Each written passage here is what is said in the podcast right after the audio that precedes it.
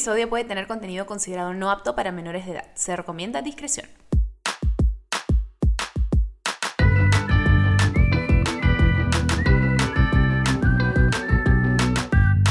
Bebé, escúchame, hello, ¿cómo están todos? Hola a ti, hola a ti, hola a la persona que está contigo, a la persona que está detrás tuyo, adelante tuyo, por todos los costados también.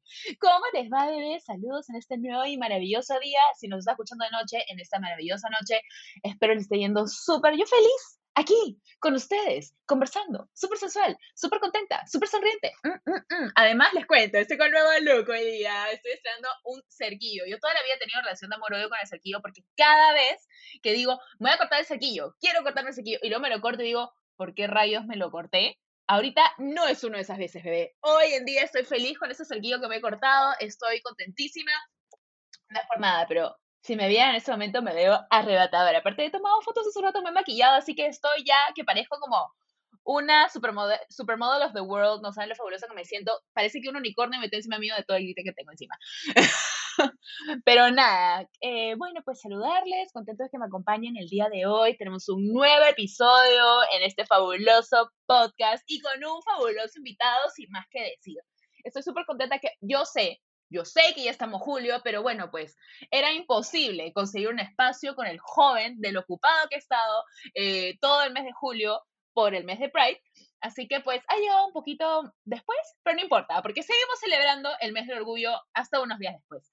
Y me parece súper importante conversar, ya hemos tenido varios episodios hablando em, sobre diferentes eh, temas que incluyen a la comunidad, ¿no? Eh, ustedes ya lo han escuchado, si no lo han escuchado, les invito, tenemos un par en la temporada anterior, pero este va a ser el primero eh, de esta nueva temporada y me parecía importante quizás conversar de cosas tan simples como explicar qué es el mes del orgullo, qué sucedió, por qué se celebra en junio eh, y algo también que me preguntan constantemente las personas que, que, que quieren educarse un poco y que me, me sorprende porque yo, yo, no, yo soy aliada, yo no soy parte de la comunidad, pero como saben que soy abiertamente aliada, me dicen, Didi, ¿me puedes explicar eh, no entiendo qué es la Q en LGTBQ, o qué es el más, o qué es esto, o no entiendo bien. Entonces, ¿qué mejor que alguien de la comunidad que aparte es una persona mega sensual para poder conversar sobre esto hoy. Si es que ustedes también han tenido dudas o si conocen a alguien que tiene dudas, pues envíen este capítulo ya mismo para que sepa, porque hoy lo vamos a conversar. Hoy por fin las vamos a explicar claramente. Estoy súper contenta, aparte estoy en modo de fan, porque yo soy mega fan de nuestro invitado de hoy. Es una persona increíble, no solamente es un star icon, basta, y yo me muero de risa siempre viendo su contenido en redes, sino que además, bueno, es activista por los derechos LGTBQ y es conductor de uno de mis podcasts favoritos de todo Whole Wide World, Calla Cabro. Sí, yo sé, ya sé que saben de quién estoy hablando. Bienvenido al podcast de hoy, mi estimado Josué Parodi.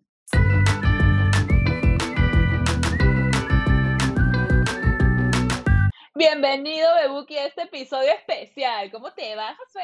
Ella, ¿cómo estás? Gracias por la invitación. Yo estoy regio, bañado en confeti, colores y mm, harta mariconada. Glitter hasta por el culo.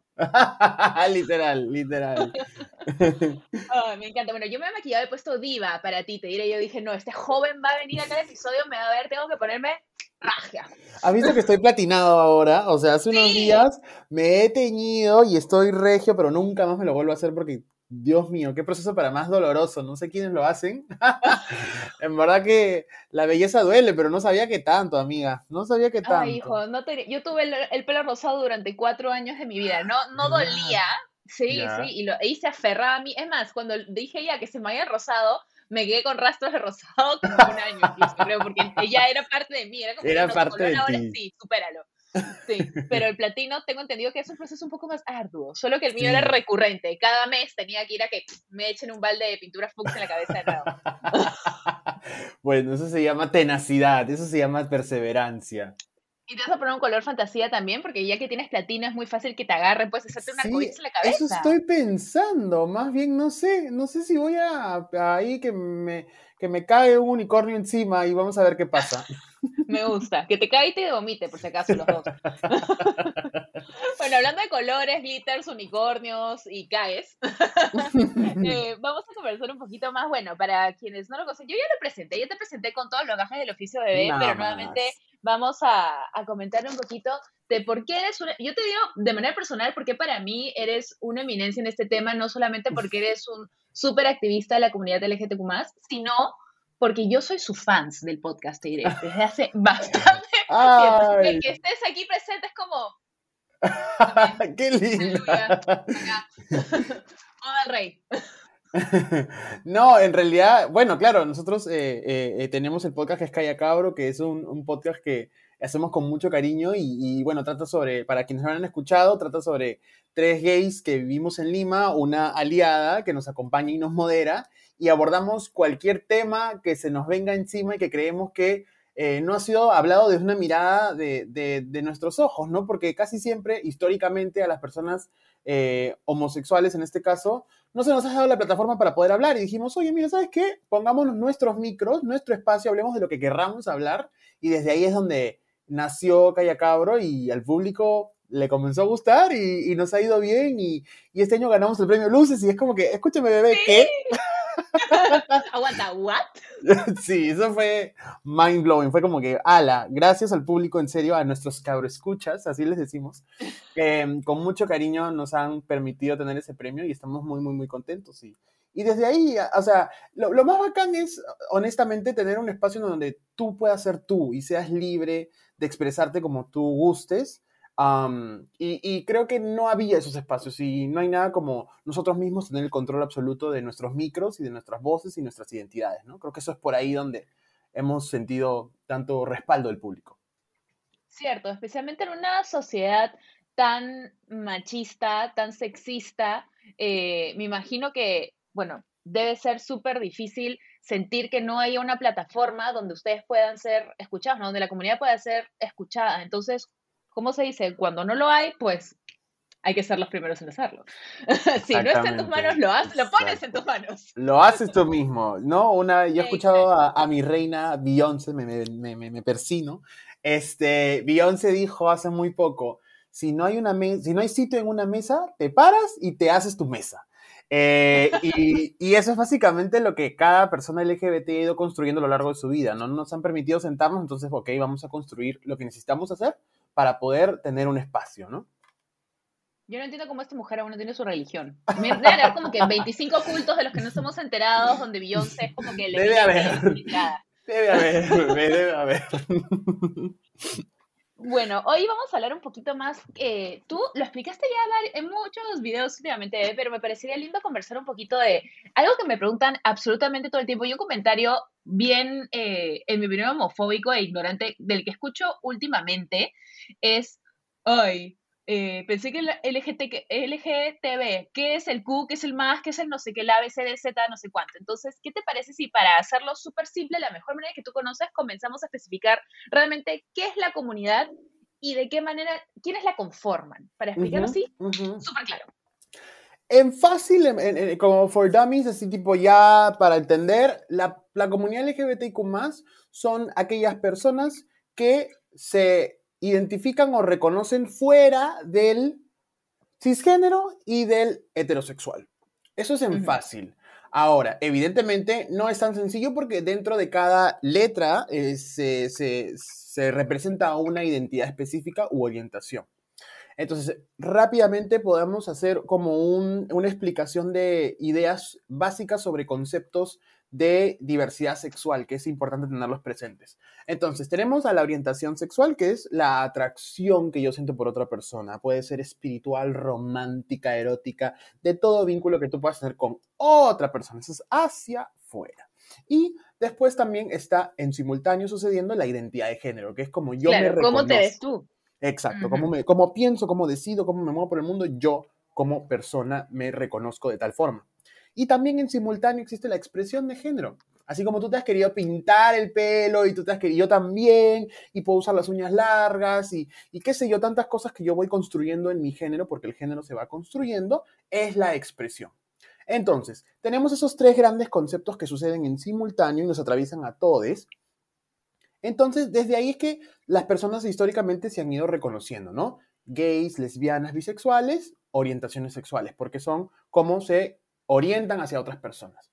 Pero también están las personas trans. Las personas trans entrarían en la categoría de eh, identidad de género. Porque quienes son son personas que no se reconocen con el sexo que se les asignó al nacer. Entonces, desde muy pequeños o a medida que van creciendo se van dando cuenta que no se reconocen con lo que socialmente les han asignado, ¿no? Porque como tú sabrás, vivimos en una sociedad tan machista y heteropatriarcal. De etiquetas. tú para acá, exacto, tú para allá. Tú para allá, tú para allá, tú para allá. Y si te gusta esto, eres raro. Y, y bueno, las personas trans dicen, no, ¿sabes qué? Yo no quiero esto, me rompo, rompo esta norma y si gusto hago una transición. No, no es necesario que la haga para considerarse trans, pero algunas personas deciden hacerlo. Dentro del paraguas trans están las personas de género no binario o no binarias. Las personas de género no binario, en simple, no reconocen a lo masculino y lo femenino como únicas opciones, como únicos eh, eh, espacios en la cajita para marcar, ni como polos opuestos, sino que pueden coger elementos de, de ambos, de ninguno, y se reconocen. Como medio, digamos. No necesariamente como un punto medio, pero vamos a ser como un, como un espectro que gira alrededor de, estos dos eh, elementos, eh, porque al final no son como opciones limitantes, por así decirlo, ¿no? Exacto, porque la vida es algo realmente extenso e infinito, al igual que el espectro de todo tipo de... La humanidad es infinita. Totalmente, totalmente. Y bueno, de hablar de... Eh, ya avanzamos, LGBT, ¿no? Vamos a la I. La I es, eh, habla acerca de las personas intersexuales. Las personas intersexuales son aquellas personas que cromosómicamente, genéticamente, anatómicamente han desarrollado cargas de lo que se considera masculino y femenino, ¿no? Em, es más, más que nada de carga cromosómica, anatómica, este, gónadas, etc. Es un poquito más biológico. sus existencias eh, usualmente los doctores al nacer eh, les dicen, uy, señora, a la mamá, ¿no? Uy, señora, su hijo ha nacido con esto, con esto, tiene una malformación o tiene una, ¿no? Y, es muy, eh, usualmente se hacen como cirugías, este, como correctivas, entre comillas, para poder ajustar a la persona y que encaje en un cuerpo correcto o masculino o femenino. Entre comillas. entre comillas, por supuesto. Entonces, eh, claro, las personas de identidades trans son muy, muy pocas, entre comillas, por así decirlo, visiblemente, porque, claro, socialmente son demasiado estigmatizadas, ¿no? Y sus existencias son absolutamente válidas. Y luego está la Q, que es un poquito difícil de explicar porque el queer claro. hace referencia en literalmente en, inglés es raro, ¿no? Pero históricamente ya se ha eh, tergiversado ese, esa palabra y significa lo que acá se le equitativamente sería el maricón, ¿no? Y se usa despectivamente en esa época. Eh, y, ya con la historia y, con, y políticamente las personas se han reapropiado de la palabra, ¿no? Y con orgullo se la ponen en la frente. Como nosotros los claro. cabros, ¿no? Con orgullo me reapropio de algo que despectivamente la gente me dice y digo, ¿sabes qué cabro? Sí, pues soy cabro. Claro, es tomar las cosas en tus manos, tener el poder, retomar el poder. Exacto, construir tu propia narrativa de esa manera. Exacto. Y eh, lo queer hace referencia a lo eh, puede ser en muchos niveles, ¿no? A lo no binario, puede ser a lo andrógino, puede ser expresión, puede ser orientación, puede ser identidad. La persona se pone la etiqueta como le plazca. O es más, se puede desprender de todas y dice, ok, soy queer. Entonces, eh, desde ahí es cuando se reconocen varias identidades. Y muy importante, el más al final de la, de la Q o de donde se ponga. Porque esto significa y visibiliza que existen más identidades y que el género es, un espectro. fluido totalmente, exacto. Entonces, todos, todas, todos tienen la libertad de expresarse como les plazca, amar a quien les plazca y ser quienes les plazca. Poesía pura, bebé. Algo le diste en el clavo, que fue lo que mencionaste, el tema de la expresión y es que la porque dices que puede ser quizás tomar cosas que sean un poco más femeninas o algo más masculinas, y ahí es donde entra más bien a juego el tema de la sociedad, porque la sociedad ha dictado estos estándares de, ok, esto es lo femenino y esto es lo masculino, cuando las cosas además van cambiando, incluso en la moda, hay todos estos temas de que las mujeres comienzan a usar pantalones, ¿no? en los 70 no era normal que las mujeres comenzaran a usar pantalones y luego comenzaran a usar, pero es que eso era de hombres, no, las mujeres están en faldas, oh, qué horrible, qué, oh, no, rayos. Sí, qué horror. Entonces todos van a morir en el infierno. Y en realidad es simplemente una bendita etiqueta. Volvemos, creo que al punto central que es el tema de las etiquetas. Y realmente expresión es algo tan propio de cada uno, así como hemos estado hablando del espectro, ¿no? Del rainbow, de que todo es infinito. La manera en que uno puede expresar expresarse es infinita y aparte va cambiando con los tiempos. Yo durante cuatro años tenía el pelo rosado, hoy ahorita no tengo pelo rosado, quizás mañana me ponga pelo azul, quizás mañana decía que me quiero cortar el pelo cortito durante cinco años más. O sea, cada quien decide lo que da la gana en el momento que le da la gana porque le da la gana. Y no, es, no define eso si es hombre o mujer o es no binario o es quien es. Es un ser humano que decide expresarse así. Punto. Totalmente, totalmente. Y has dado en el clavo. Cada uno, cada una, cada une decide cómo construir su género. Obviamente, para nosotros es mucho más fácil salir al mundo y gritarlo porque vivimos eh, con muchos privilegios que nos van a permitir protegernos de cualquier eh, ataque, no necesariamente físico porque puede pasarnos, pero no estamos expuestos a la misma vulnerabilidad que otras personas a lo largo y ancho del país o del mundo pueden atravesar. Claro, países en donde es ilegal. Exacto. anunciarlo, por ejemplo, ¿no? en Rusia, me parece, en algunos otros países. Sí, en, algunos países de África, en algunos países de África también está penalmente prohibido. Escúchame, aquí en Sudamérica, no estoy seguro si es una de las suyanas, pero está penado eh, tener expresiones eh, homosexuales. Y eso es aquí ah, nomás. Entonces, eso yo no sabía. Eh, em, definitivamente hay mucha chamba que hacer para alcanzar derechos igualitarios a nivel global, pero sobre todo en nuestro país. Somos de los tres últimos países que no tienen ninguna legislación LGBTIQ o que valore los derechos de la comunidad LGBTIQ Entonces, claro, desde ahí ya es un reto expresarse como uno quiere expresarse. Nosotros aquí yo me pinto el pelo y como tú te lo puedes pintar de la manera que quieres y recortártelo, pero claro, todavía no hay nadie que proteja que yo pueda hacer eso. O sea, totalmente expuestos a violencia podemos estar por el simple hecho de expresarnos como queremos. Claro, y todavía hay muy pocas leyes que les permitan como poder defenderse en caso sea necesario alguien discrimine ante las personas de la comunidad. Por ejemplo, eh, si es que uno decide va a trabajar con un tatuaje eh, de la bandera, por ejemplo, eh, y le dicen, no, no puedes hacer esto porque si no te despido, eso es realmente, eso es discriminación. Entonces, ¿cómo puedes hacer? Tú vas ante la ley, no vas ante la ley, te resguarda, te resguarda. O sea, todavía hay mucho camino también que recorrer ahí, porque al fin y al cabo hay todavía esta distinción, discriminación es discriminación y punto. O sea, es así de simple, pero en muchos países, especialmente en Sudamérica, todavía estamos, pero a leguas, de leguas, de leguas de llegar a el desarrollo en eso en otros países me acabo de dar cuenta de cómo estamos con la hora. Vamos a pedir una pequeña pausa y ya mismo regresamos, José. No, no, no te vayas al baño, por favor. No me voy, no me voy.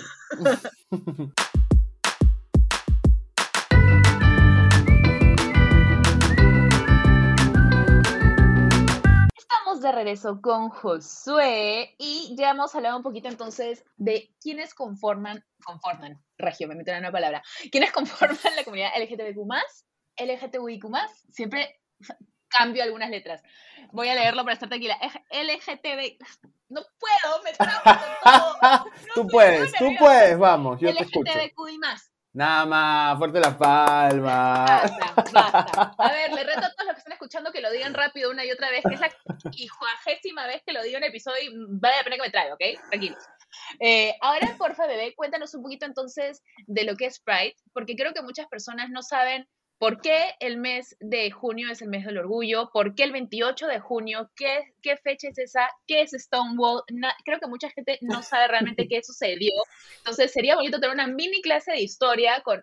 el experto se está sentando, es como dicho, esto, este es mi trabajo, déjame a mí, dame el micrófono, dame el micrófono. ah, por favor, a ver, el micro, por favor. No, ¿sabes qué me causa gracia? Porque me, siempre que me hacen esta pregunta, me regresa la pregunta desde otro lado de, de los hate que, de, que dice ¿de qué están orgullosos? ¿Por qué están ah. orgullosos? ¿No? Que siempre viene ahí, si estás orgulloso de, y lo que sigue es un insulto o un ataque. Em, y claro, es que la gente no conoce ese lado de, la historia que, es importante recordarlo. Vamos a, ello, ¿no? Em, tenemos que regresar unos cincuenta y pico años en el tiempo a, em, claro, el bar de Stonewall, ¿no? Que fue eh, un, eh, un suceso, una revuelta que se desató ya que Em, mujeres trans, travestis, afrodescendientes, afrolatinas, orgullosas, mujeres eh, em, eh, bisexuales, uff, todas todos los colores maravillosos que componen Todo el espectro presente. Eh, exacto, nuestra diversidad. En esa, en esa época estaban viviendo su vida nocturna, un poco clandestina también porque como en la época no estaba muy aceptado, entonces entran los policías, hacen una redada y tantas veces había sucedido esto que ellas dijeron, ¿sabes qué? No, hoy no, hoy no, hoy vamos a alzar la voz, hoy vamos a aferrarnos y, y, no vamos a permitir esto. Y es que desde ahí de esas revueltas se desata una revolución, una rebelión que históricamente se repite anualmente, ¿no? Al año siguiente se, conforma eh, una organización, se conforma una, no organización de por sí, sino como se organizan más que nada, y de esa manera históricamente se marcha por los derechos desde aquella eh, fecha, eso fue el 28 de junio de 1969 en Nueva York, en Stonewall. Y bueno, evidentemente esto se replicó en todo el mundo. No quiero decir que la lucha empezó ahí porque estoy seguro que muchísimas personas que ya no están y nos acompañan deben haber luchado antes, pero eso se, se, volvió histórico, ¿no? Y es desde ahí que se tomó un punto de referencia en adelante. Evidentemente en nuestro país la historia es un poco distinta porque no, eh, eh, no pasó lo de Stonewall, pero sí, por ejemplo, eh, no sé si fue en el 95 que fue la primera, el primer plantón que se realizó aquí en el Parque Kennedy, un grupo de menos de 10 activistas. el 28 de junio. no sé si fue el 28 de junio, creo que sí, pero en, en, el marco del mes del orgullo se hicieron un plantón en el Parque Kennedy, la policía vino, los quiso sacar, Em, y claro, eh, justamente por eso es que se celebra el orgullo, ¿no? Hay varios puntos importantes. En primer lugar, exigirle al Estado que nuestras identidades son válidas y que no estamos pidiendo ningún favor, que los derechos que queremos, el de amar, el de existir, el de la identidad y el de todo, todo lo que corresponde, es algo que a todas las personas y ciudadanos sí tienen y que nosotros no estamos teniendo y estamos cumpliendo nuestro rol de ciudadano, pagando impuestos y, y viviendo una vida completamente cotidiana que nos corresponde claro, es simplemente pedir lo que, lo que ya le dan a todos los demás. O sea, no están pidiendo algo más, están pidiendo que simplemente se les cuente como absolutamente todos en la población. Eh, totalmente, tú lo has dicho. Otro punto importante de por qué se celebra el orgullo es porque justamente tanto tiempo que hemos vivido en represión, tanto tiempo que hemos vivido en eh, eh, ocultos con miedo, poder tener la posibilidad de vivir una vida visibles es motivo de celebración. Tanto tiempo que nos han arrebatado de experimentar el primer amor, eh, la fiesta de promoción o el simple hecho de, enamorarte de alguien o explorar tu sexualidad de una manera libre, eso se lo han arrebatado a muchas personas. Entonces, el orgullo es eso, el orgullo es ser quien soy con todos mis colores y gritarlo al mundo también. Eso es muy, muy poderoso, eso es una reivindicación total.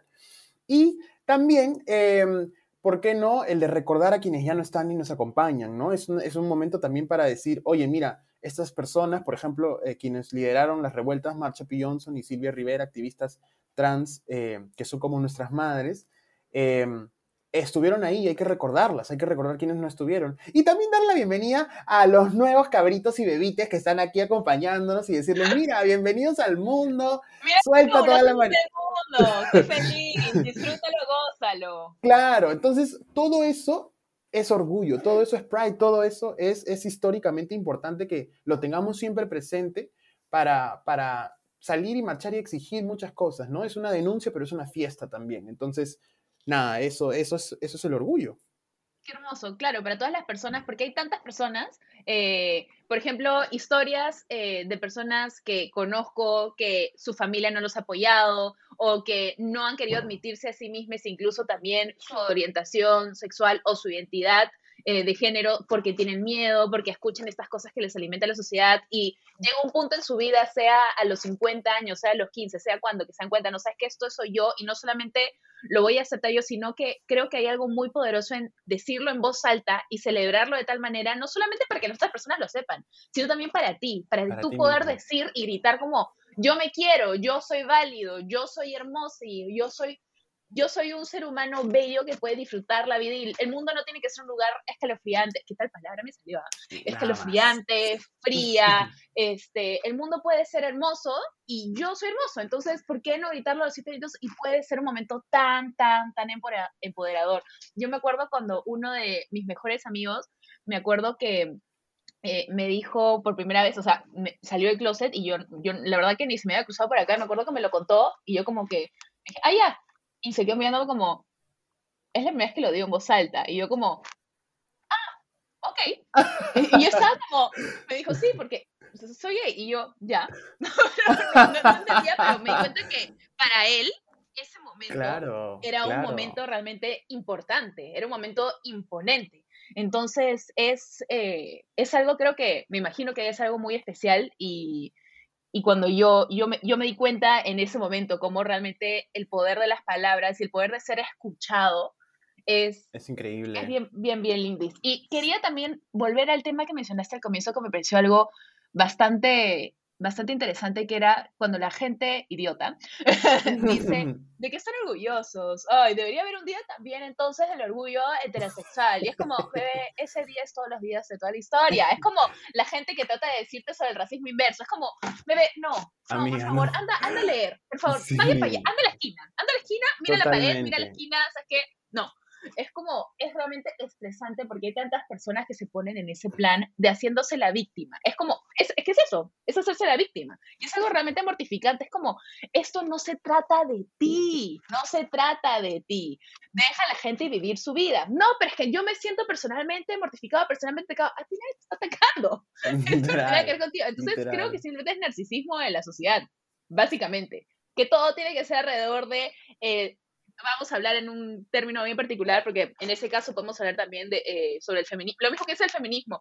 Ay, entonces los hombres no importan. Es como, no, estás perdiendo el punto. Es como, por eso, es el hombre blanco, cisgénero, que marcha y es el rey de la sociedad. Es como, eso no se trata de ti. Cierra la boca y anda. Claro, claro, totalmente. Y es que, ¿sabes qué? O sea, históricamente, este discurso de claro, pero yo, ¿por qué no? Y pero, pero tú, ¿por qué sí? Y yo, ¿por qué no? Y, no tiene sentido. Y es como, es que al final del día lo único que te hace, lo que tú has hecho es rodearte de las mismas personas y no, no conoces lo que es la diversidad realmente. Entonces, desde ahí es donde yo te digo, mira, ¿sabes qué? Esta es mi historia, escúchame, déjame hablar. No, no, no, no, no, no, déjame hablar y déjame contártela yo. Eh, y una vez que la persona escucha, entiende y aprende. Es un tema de, de, respetar voces, ¿no? Y de el rol de los aliados, que es sumamente importante. Yo creo que, eh, eh, como, en, como en tu caso, que, que, has recibido una noticia de alguien que te sale del closet, y claro, o sea, ese momento es tan importante para otra persona y, el rol de los aliados de abrazar, de aceptar, de escuchar y de, de sentir que, que, es lo más normal del mundo, es muy, muy importante porque ninguna lucha se puede avanzar sin aliados. Entonces, desde ahí es donde el poder de los aliados es sumamente importante. Escuchar, ¿no? Eh, sobre todo, por ejemplo, darle tu plataforma a otras personas que, son expertos en el tema, que hablan eh, em, desde sus propias voces, ¿no? Estamos muy acostumbrados a, a personas blancas o hombres heterosexuales, cisgénero, que narran la historia de, te cuentan de otras personas, ¿no? Y pasa mucho con el mansplaining, ¿no? El hombre te cuenta lo que te acaba de decir la voz de la mujer, etcétera, etcétera, etcétera. Y ahí es donde nosotros dijimos, no, déjame a mí contar mi historia, déjame narrar mi versión y escucha. Y creo que esa es la chamba más grande y más difícil, ¿no? Quitarle el ego a, este rol protagónico que tienen las personas cisgénero heterosexuales para decirle, oye, cédeme el micro, ¿me dejas? Sí, ya, pero siéntate. Sigues parado, siéntate. ahora sí. claro, ¿quieres ser el Kanye West que le quita el micrófono a Taylor claro, Claro. No, no. No, no, no, no es el momento, no es el lugar. Y creo que yo, y no te voy a, no te voy a negar, ¿ah? yo sí creo que hay casos perdidos. Sí creo que hay gente que ya no está dispuesta a escuchar. Y es entendible. Porque todos hemos crecido en la misma sociedad machista, heteropatriarcal, falocentrista, etcétera, etcétera, etcétera. Hay gente que está dispuesta a escuchar. Y con que estés dispuesto a escuchar ya hay un gran primer paso. Pero hay gente que no. Y con esa gente no es necesario gastarse. ¿no? Hay gente que voluntariamente decide ser LGBT-fóbica y eh, con esa gente no vas a lidiar, porque al final del día no te van a escuchar, están esperando responderte, ¿no? Y como la gente que se pelea en los comentarios de, las noticias o de los posts, yo digo, ¿por qué pierdes tu tiempo? no pierdas tu tiempo, esa gente está esperando que responda para responderte y, nadie determina quién gana y, em, y, no se trata de eso, se trata más que nada de, de, de ser un ser humano que valide la identidad de todos. Creo que por ahí es donde deberíamos, mirar, ¿no? Claro, totalmente. Vamos a ir a otra pequeña pausa y ya vamos a ver con Josué para conversar un poquito más entonces de cuáles son los cambios que quizás podría hacer el Estado para realmente validar un poco más las voces de la comunidad y darle los beneficios que en verdad les corresponden. Así que ya regresamos. Así es, el gobierno verde. mentira, mentira. Exagerado.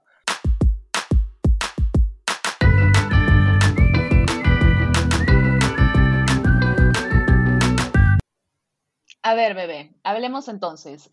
¿Cuántos representantes de la comunidad hay hoy en día elegidos para el Congreso, en el gobierno, por ejemplo? Mira, esa cifra histórica, así a, ciencia cierta, no la tengo, pero te puedo decir, así con seguridad, que menos de seis o cinco históricamente han habido. Abiertamente, visiblemente, que sepamos que estén en el closet, quién sabe. Amigos, salgan del closet por ahí. Amigos, a ver, asomen la cabeza. estamos esperando. Em, pero eso es un tema muy, muy, muy importante de la falta de representación y, podríamos tomarnos mucho tiempo hablándolo de ello, pero en, corto lo, importante de la representación es que inspira a otras baby gays, baby lesbianas, baby trans, eh, eh, jóvenes queer, que quieren también verse representados de manera positiva y diciendo, oye, yo también puedo estar ahí, yo también puedo hacer eso, yo también puedo generar un cambio a mi país y puedo representar a mi comunidad desde mi voz. Y creo que eso es muy, muy poderoso, ¿no? Yo no me alineo con todos los congresistas LGBT visibles que han estado ahí, pero, pero dejando mi opinión y mi, mi, alineación política, yo sí respeto y valoro que sean visibles, porque definitivamente a alguien sí van a representar. Y eso es muy, muy poderoso. Eso es muy poderoso. Pero sí. Y alguien Totalmente. Pero siguen siendo muchos perfiles de hombres gays no vemos representación todavía de mujeres eh, bisexuales, de hombres personas bisexuales, trans. personas trans, ¿no? Teníamos a, Gaela que estuvo postulando, pero no alcanzó, eh, y, tantas otras eh, identidades que hacen falta que estén presentes y que representen desde la propia voz. Em, nada, yo creo que es un tema también de oportunidades que, el, Estado no le otorga mucho a, a, las personas, sobre todo trans de nuestra comunidad. Siempre eh, el otro día escuchaba en, una charla una compañera me decía, ay Josué, ¿sabes qué pasa? Pasa que yo estoy buscando un perfil eh, para un puesto de trabajo y, las personas trans no calzan con ese perfil porque no tienen los requerimientos. Y yo le digo, ¿uno? tipo, uno. A ver, agárrame, agárrame, sácame la arete, sácame la arete. No, le... le dije, mira, número uno, no es que no existan, no estás buscando bien. Y número dos, históricamente las personas trans no han tenido ningún tipo de acceso a educación, a dignidad, a, identidad incluso. Y por lo mismo es que están invisibilizados para el Estado. No existen. Lo que tú estás haciendo es invisibilizarlos por completo. Entonces, si tú no le das el chance, tú no le das la oportunidad, va a ser un círculo vicioso que va a seguir creciendo. No tiene trabajo, no accede a educación, no puede postular un trabajo. Ah, entonces lamentablemente la, sociedad las empuja al trabajo sexual, la sociedad las empuja a situación de calle, ¿no? Y la situación, eh, la esperanza de vida de una persona trans, peor todavía, la esperanza de vida de una mujer trans en Latinoamérica es de 35 años. Entonces, imagínate, imagínate. Eh, eh, vivir siendo una persona trans en nuestra ciudad, en nuestro país, tratando de aspirar a una, una calidad de vida digna como todos queremos tener, ¿no? Y, de eso se desprende también la representación en, medios, en política, etc. Es una pelota de nieve muy, muy grande que tenemos que contrarrestar.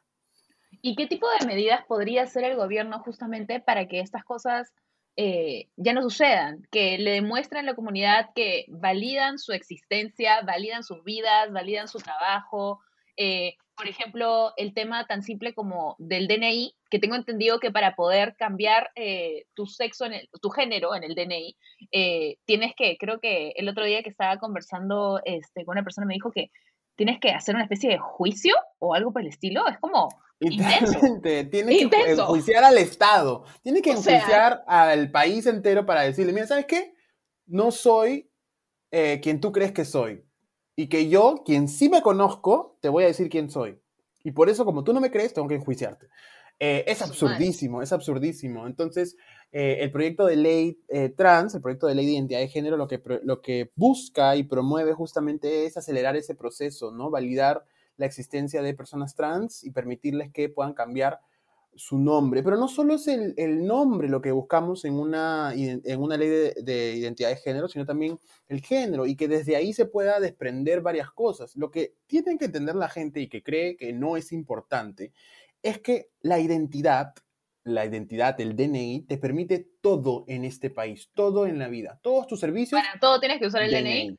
Exacto y, que cada trámite y que cada momento que tú salgas, saques el DNI y no veas tu identidad, tu foto, tu imagen, tu género, etc., es, un, es una forma de violencia a tu, a tu existencia, a tu dignidad. Entonces imagínate moverte por el mundo y que todos te repitan todo el tiempo un nombre que no es el tuyo, un género que no es el tuyo. Obviamente que eso genera anticuerpos, entonces es todo un tema muy, muy grande. ¿Qué acciones puede tomar el Estado, como me preguntabas? Eh, en primer lugar, yo, yo siento que es la más importante es incorporar un enfoque de género en el currículo escolar. En la educación, claro. Porque de esa manera vamos a poder desde jóvenes y niños entender que todos somos iguales, entre comillas, ante los ojos del Estado, que todos somos diferentes. Y que, todos deberíamos ser iguales. Deberíamos ser iguales, exactamente. Y que justamente por ser tan diferentes y tan distintos, eso es importante y valioso, que se llama diversidad.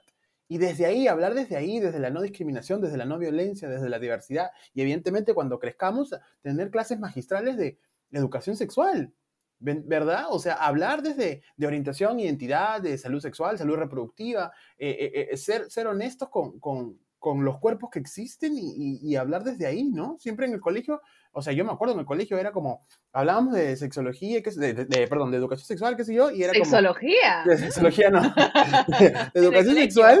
Este, claro, y era el cuerpo del hombre, ese es el pene, la vagina, ya, sí, esto y lo otro. Y sexo, no tengan, seguimos. Este, y era como, van a morir, como en Mean Girls. No tengan sexo porque van a morir. Básicamente eso es lo que el Estado está haciendo en los últimos años, ¿no? Y lo importante es que hablemos desde la honestidad, desde el respeto y, ¿por qué no? Así me digan cursi desde el amor. Porque si no nos miramos con amor, no vamos a lograr nada, nada. El amor lo puede todo, bebés. ¿Qué creen que hay tantas canciones de los 70 por las puras? De algo viene, ¿ok? Gracias. Pongan su, pongan su, este, su soundtrack de Aquarius y sean felices. Por favor. Ay, bebé, pero es que es algo es algo tan fuerte y es algo tan cierto y algo que podemos hacer también nosotros hasta que exista este cambio en la educación, que es algo primordial. Y lo que a mí me revienta es que yo creo que los gobiernos simplemente, eh, esto va a ser mi teoría de conspiración ya, pero los gobiernos no, no, no cambian estos temas en educación simplemente porque saben que es la mejor manera de continuar eh, perpetuando eh, esta discriminación, continuar perpetuando este control y manipulación sobre la sociedad. Y justamente por eso es que no lo cambian, porque es la manera que ellos saben que van a poder seguir en control. Y es un tema de poder, y eso es algo que a mí me da tanto asco, pero esto es algo que yo creo. No digo que sea un fact, esta es mi opinión, me ves tanto que me escuchen ahí afuera, pero digan lo que quieran, nada me va a cambiar esta perspectiva en la cabeza. Y yo pienso igual, yo pienso ah. igual, yo siento que la ignorancia en este país está politizada, ¿no? O sea, el, el poder eh, está radicado justamente en tener a la gente eh, en tus manos. Exacto, y el voto se populiza demasiado. Lo hemos visto, lo hemos visto en los últimos cinco o seis meses. Y lo visto, eh, asqueroso hasta el día de hoy. El poder está que se lo pelotean, ¿no? Están jugando fútbol y el, y el país está como que, ¿qué? ¿No? Y para colmo, tenemos la Copa América encima y la gente ya se olvidó por completo de lo que está sucediendo. Entonces es como, necesitamos eh, personas que tenemos ah, plataforma. Es la Corazón que mi vecino grita todos los días gol, pues. Escúchame, sí, literal. Acá somos dos maricones, una mujer, estamos acá de la nada y la gente, ¡ay! ¿Nosotros qué pasa? ¡Temblor! ¡Temblor de nuevo! eh, pero sí. al primer piso! Y en verdad, sí, pues, ¿no? Hay, hay, hay toda una manipulación de la, de la, de la información desde el Estado, al menos eso es lo que yo creo también, como bien, bien señalas tú. Y nuestra chamba es hablar desde la información, hablar desde, desde, desde las fuentes, desde gente que maneja los conceptos y, y, educar en la medida que podamos. Creo que esa es la chamba, ¿no? Y por eso me gusta tanto crear contenido. también para educar a nuestras familias, a nuestros amigues, o sea, si es que tú no tienes, bueno, el día que tenga hijos, entonces yo me aseguré, me voy a asegurar de educarlos bien no tienes que esperar tanto. Puedes educar a tus abuelos, a tus tíos, a tus primos, eh, a tu vecina, puedes educar a las personas que te cruces cuando seas testigo de algún acto de discriminación, como si ves a una señora en Miraflores gritándole a las personas, no puedes tomarte foto en mi acera, anda y defiende esa señora está muy equivocada, vaya a seguir grabando sus videos de YouTube que va a tener que pagar una gran multa. Literalmente. literal. Así que hay muchas cosas que podemos hacer y yo quiero pensar en positivo en realidad que al menos ya algunos cambios positivos hay, incluyendo en educación, bueno, hablando de educación privada, por ejemplo, yo sé que mi, mi colegio era de solo mujeres, ¿ya?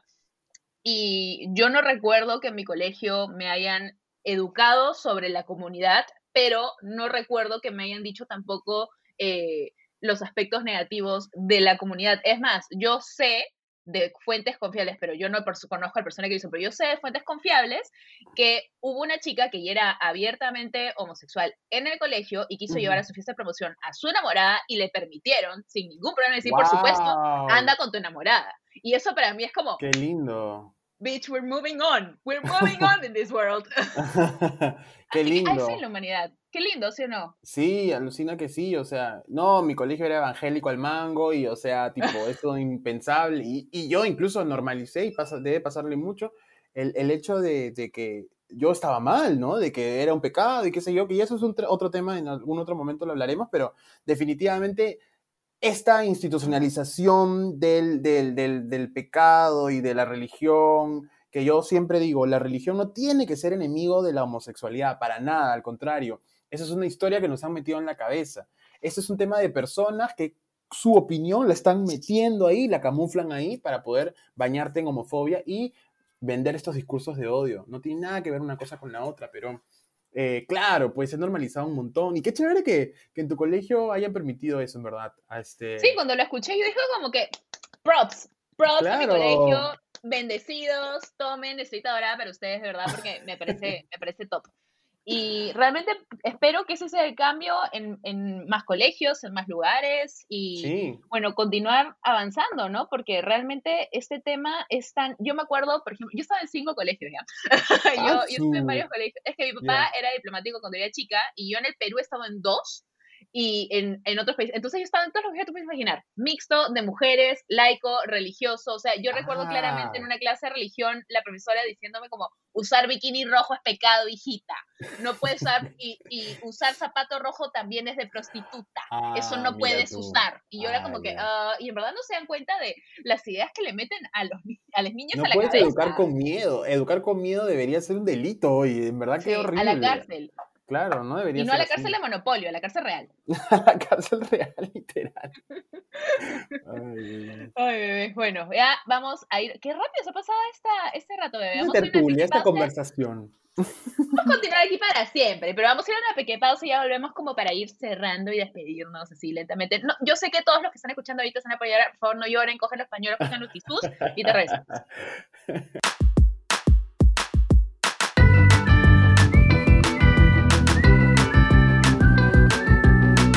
Entonces, Bebu, para todas las personas que nos están oyendo en este momento y dicen, me encanta, yo quiero ser una aliada también, ¿cómo puedo ser una aliada activo? ¿Qué cosa puedo hacer? ¿Qué les dirías tú?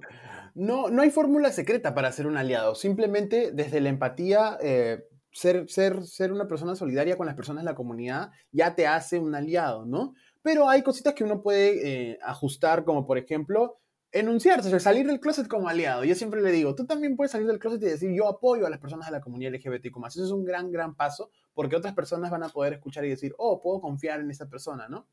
Y yo creo que también lo más importante es reconocer el privilegio, ¿no? Reconocer que siendo personas heterosexuales, eh, el mundo está construido en base a un perfil, a un tipo de amor, a un tipo de expresión, a un tipo de, de, de, de forma de existir. Y si tú calzas en ese perfil es porque eres privilegiado en ese sentido.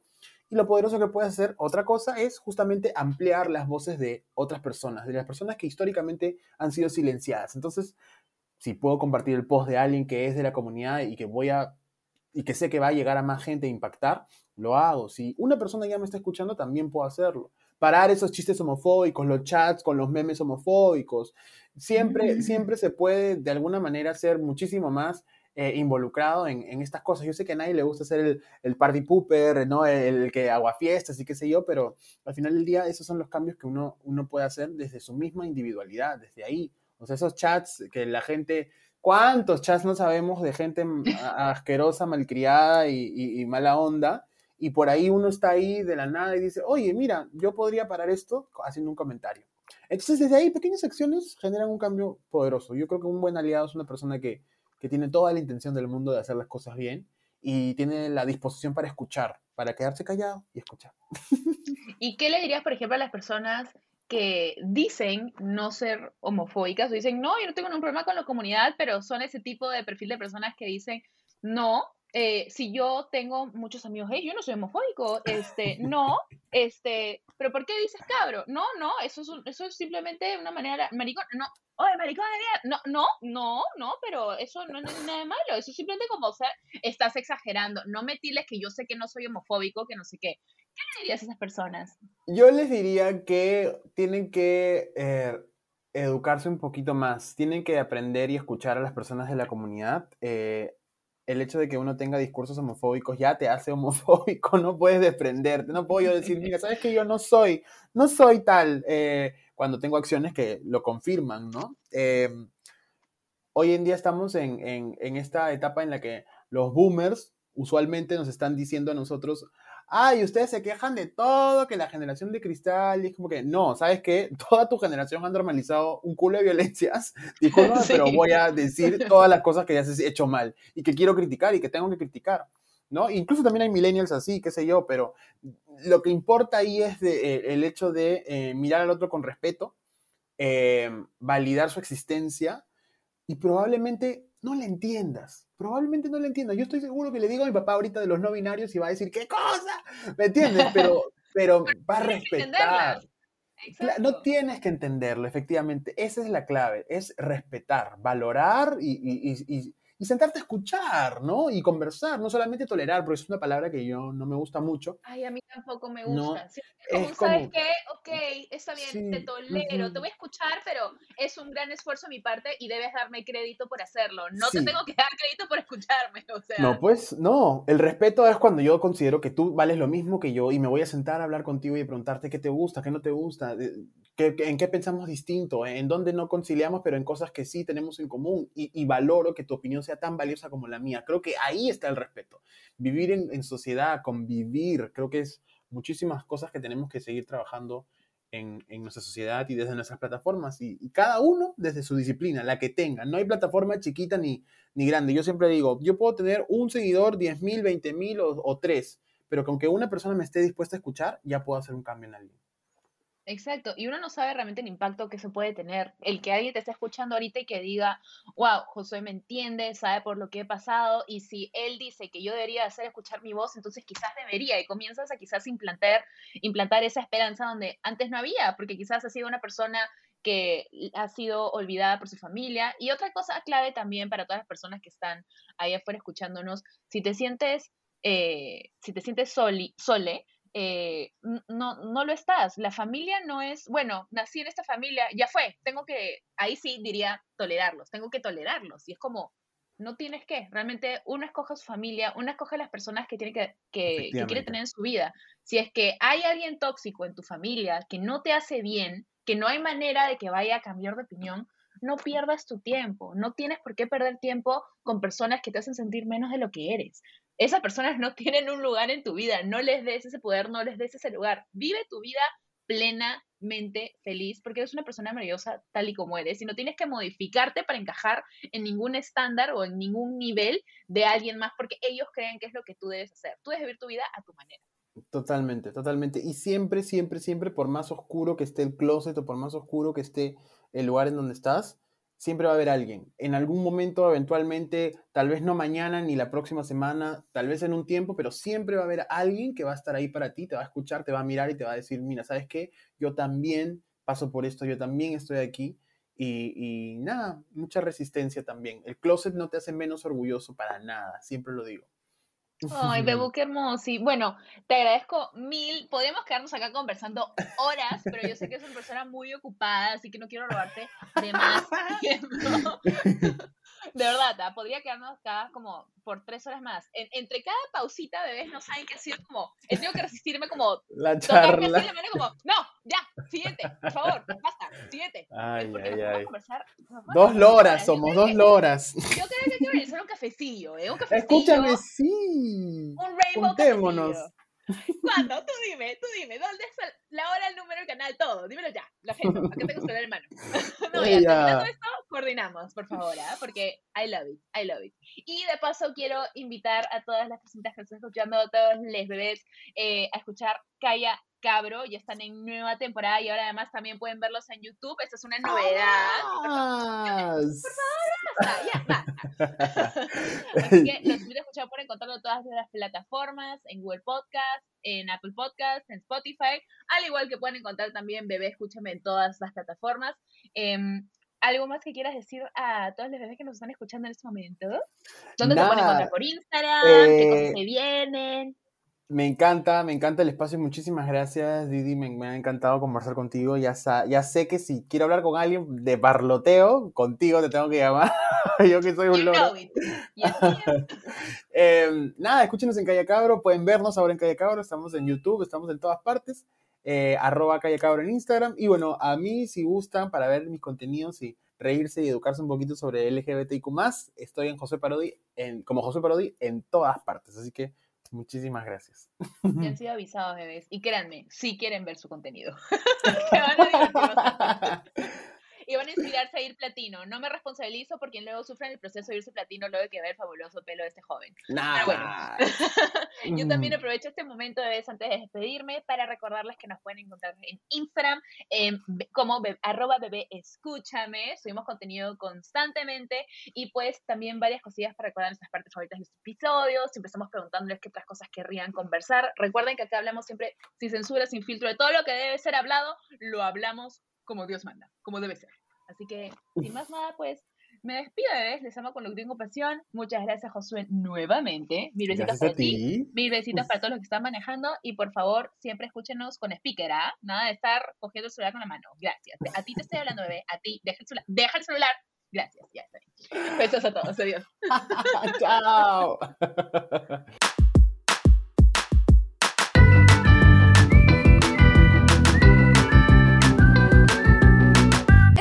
Bebé Escúchame. Agradecimientos especiales a Mim La Fábrica, que ha producido para nosotros todos estos jingles que han escuchado durante el programa. Mil gracias, mil puntitos. Y abajo les dejaré sus datos para que los contacten. Cualquier duda, síguenos por el Instagram, Bebé Escúchame Podcast, y nos vemos en un siguiente episodio. Adiós, bebés.